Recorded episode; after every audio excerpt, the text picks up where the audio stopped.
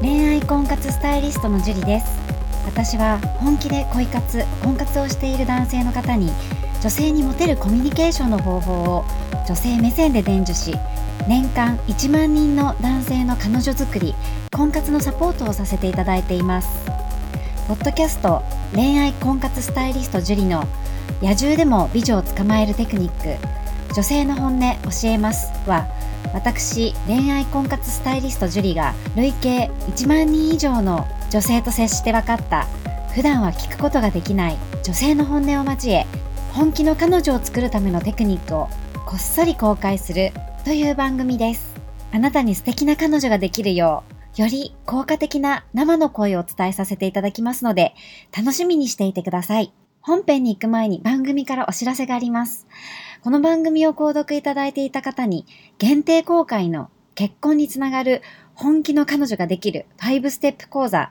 をプレゼントさせていただいています。番組の一番最初のボタンをクリックすると簡単にプレゼントが受け取れるようになっていますので、ぜひご覧いただければと思います。質問も受け付けていますので、どしどし送ってくださいね。それでは本編のスタートです。こんばんは、恋愛婚活スタイリストのジュリです。こんばんは、神崎です。はい、じゃあ今日も早速質問の方からお願いします。はい、えー今回は東北さんからいただきました。はい、こんばんは、樹里先生。こんばんは。樹里先生のこだわり2の LINE 聞きました。一昔前よりは YouTube や LINE のメッセージを聞いたりして、少し考え方が変わりました。樹里先生に感謝です。ありがとうございます。えー確かに人は同じ24時間内で生活していれば、それぞれのライフスタイルや今までの生活環境があり、その人の人生の中で価値観は構築されていくものだから、その人に合わせていくことや気遣いが大切だと、今お付き合いしている人から気づきました。LINE の返信が1日2日来ないことに不安はなくなりました。私は返信がまめな方なので、あんまり返信が来ないと不安にはなりますが、今お付き合いしている人はあんまり返信がまめではない人なので、かえっていい勉強になってます。女性はその人一人ではないんだし、と今は思えるようになりましたね。これは私の考えですが、小さなことでイライラしないことと、広い心と包容力が大事なのかもしれませんね。それと、あんまり執着しないことが一番なのかもしれませんね。ただたまに既読スルーされるのは嫌ですけどね。彼女はコンビニの店員さんなので、彼女が帰り際は、私には挨拶したり、こちらが客として会計しているときは、会計を終わり際に、お仕事頑張ってくださいとは声をかけていきますけどね。なかなか女性の気持ちを知るのは難しいですね。ディフィカルトです。という、これは質問じゃないですね。あの、メッセージをいただきました。あ、はい、東北さんメッセージありがとうございます。はい、ありがとうございます。はい。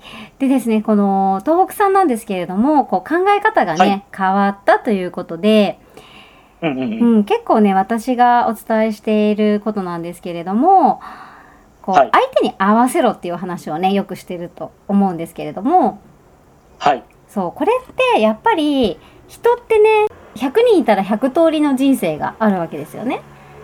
はい。そう、その中で、やっぱ自分目線で言ってしまうと、うんうん。合わないわけですよ、要するに。はい。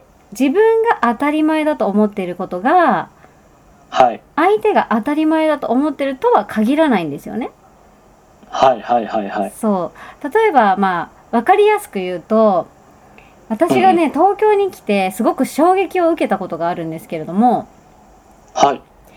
マロンドって知ってますえ何ですかマロンド、お菓子ですか パン屋さんなんですけど、知らない。そう。 なんかおしゃれなお菓子の名 前かと。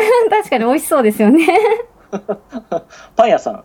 そう、パン屋さんで、私の地元では、マロンドって結構、まあ、有名っていうか、美味しいパン屋さんっていうか、あ、それは先生の地元で、あの、そ美味しい有名なパン屋さんだったってこと。んそう、でも結構いっぱいあるから、はい。なんかマロンドのパン知らないなんて人はいないみたいな。あ、思ってたわけですね。そう。だけど、東京来て、マロンドがどうのこうのとかって言ったら、はい。え、何それみたいな。あ、みみんな知らなかった。そうで私は「えマロンド知らないの?」みた いな「マロンドだよ」みたいな え、マロンドダベ知 らないねそうっていう感じですかね。そうで私はもうマロンド知ってることが当たり前だと思ってた からなんかマロンド知らないなんて大丈夫みたいに思ったわけですよねみんなおかしいんじゃないかと。そうで も東京にいる人たちはなんじゃそれとマロンド。聞いたことないよみたいなうん、なんか美味しいお菓子かなみたいな。そうだかちょっらとあ甘いのかなって感じかな。ですよねはい。だからこう生きてきてるその環境とかはい。場所とかそういうのではい。考え方も変わるしはい。はい。はい。知ってることも変わるわけですよね。はい。そうだから自分の当たり前がはい。人の当たり前じゃないんですよ。はい。はい。そうで自分の当たり前と近しい人がやっぱりねこううまくいくっていうのはあるけどうんうんうん。自分の正論が相手の正論って限らないと思ってもらいたいんですよね。ああ、でもそうですよね。うん自分は正しいと思ってることっていうのは相手にとって正しくないと思ってることな可能性があるってことなので、多分多いと思いますね、そういったことはね。うん。なんか間違ってるとかね。はいはいはい。そうまあ自分は正しいって思いたいっていうのはやっぱでも誰でもあると思うんですよね。そう。でも、2人、じゃあし、わかりやすく人数5人いたら、はい。 5人なりの正しさがあるわけで、うんうんうん。その、自分が、みんな意見が違ったとしても、5人は5人ともみんな自分が正しいと思ってるから、はい。全部正しいし、はい。逆に言えば全部正しくないんですよ。 うん。そうですね。ちょっと哲学的な話です ね。そうそうそう。そう、だからそこを自分のフィールドに入れたがるから人間って、自分が正しいから。はい。そう。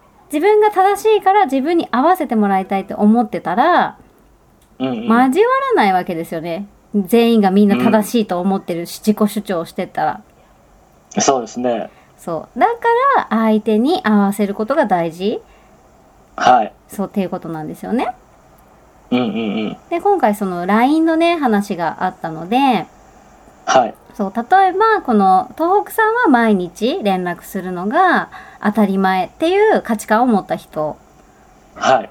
でも彼女さんは別に、えー毎日しなくてもいいって思ってるんですねきっと、うんうんうんうん。うん、その価値観はやっぱりずれてるじゃないですかお互いがそうですね。ここ、うんこれちょっとズレがありますね。そうだけど東北さんは毎日連絡しないなんてありえないっていう言っててはい。彼女さんは別に毎日連絡しなくたっていいじゃんとかさ毎日する連絡するなんてありえないって思ってる2人がいたとしたらはい。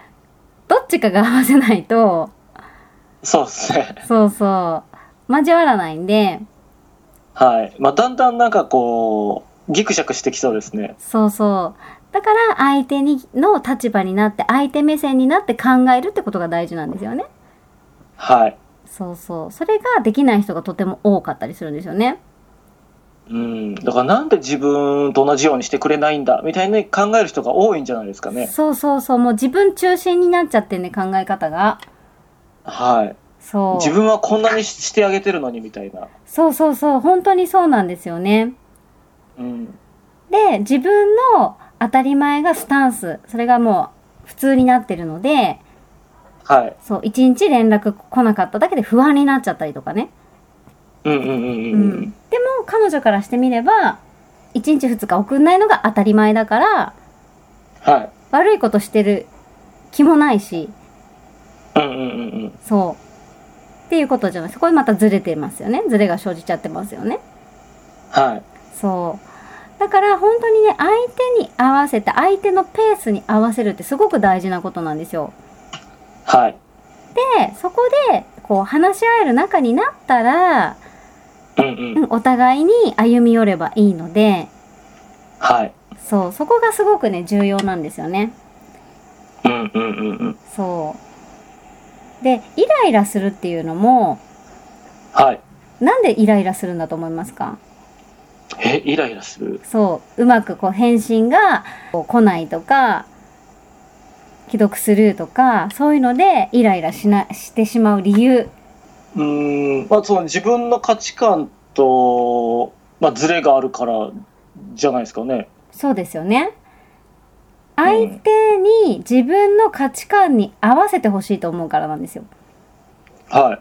そうイライラするっていうのはいうんうんうん。でもこの人はこういう人なんだっていうふうに思えばはい。こうイライラもしなくなるってことですよねああ、まあ、それはしなくなりますよね。そうい結局要は相手を変えようとしちゃってるってことですまあ、変えるの難しいですよね。 そう。相手は絶対変わんないんで、うーん。そう。自分の考え方を変えるしかないんですよね。はい。そう。もちろん歩み寄ることはできると思うけど、はい。基本的に相手の考えは変わらないから、はい。そう。相手を変えようと思わないこと。うんうんうんうん。うん。で、相手目線に立って、物事を考える。だはい。って逆に考えたらどうです例えば、神崎さんが、はい。あの、まあ、1日2日、あ、まあ、2日に一遍ぐらいでいいやって思ってて、はい。連絡をするのが。うんうんうん。で、彼女がまあ毎日連絡したいっていう人で、はい。 そう。それで、フラストレーションを感じられてたら、逆に嫌じゃないですか。別に自分はそんな悪いつもりし、悪いことしてるつもりないのに。そうですうね。ん。うーん。まあ、なんかちょっと僕は申し訳ない気持ちになって、頑張って彼女に合わせようとするかな。うん。それがまあ相手目線ですよね。ああ、はいはいはいはい。そうそうそう。で、逆に、じゃあ神崎さんは毎日連絡したいけど、彼女が1日2日に一遍でいいっていう人だったら、はい。どうしますもう寂しくて仕方がないです。まあ確かにね、寂しいは寂しいですよね。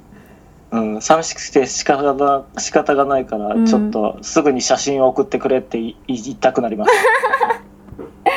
まあね、それも相手のペースに合わせたり、こう、歩み寄るね、こう、近寄り方を知らないと、なんか面倒くさいと思われちゃったりとかするので、はい。はい。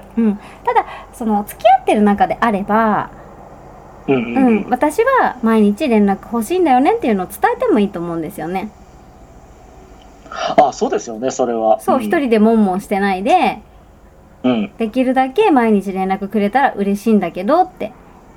うん。まあ、強制しない程度にね、ちょっと自分のこう、願望っていうのは言った方がいいですよね。ちゃんと気持ちはね。そうですね。その強制はダメだけど、自分の気持ちを伝えるのと、こういうふうにやってっていうのは違うから、うんうんう。うんん、ここうできればこうしてもらえたら嬉しいなっていうそのことを伝えるはい。そう結構ねこう好きだとこれを言ったら嫌われちゃうかなとか、うんううんん。そういうのが邪魔をしてブロックをかけてなんか言えばいいことを言えなかったりする時があるんですね。ああ、なるほど。うん、なのでこう、ね、自分は毎日連絡してくれた方がこう安心だし嬉しいからあのうんうんできるだけ毎日連絡くれたら嬉しいなっていうのを一言ね言ってみるといいと思います。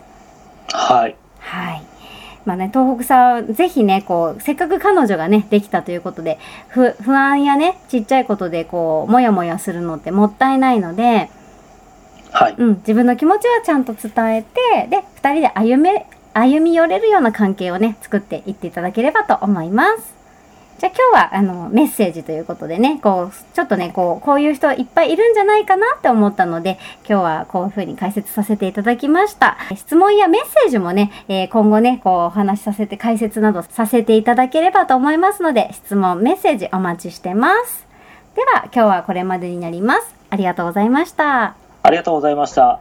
この番組を聞いているあなたにプレゼントがあります。受け取り方は簡単。ネットで恋愛婚活スタイリスト樹と検索して、樹のオフィシャルサイトにアクセスしてください。次にトップページの右側にある無料動画プレゼントをクリック。表示されたプレゼントフォームにメールアドレスを登録して送信するだけ。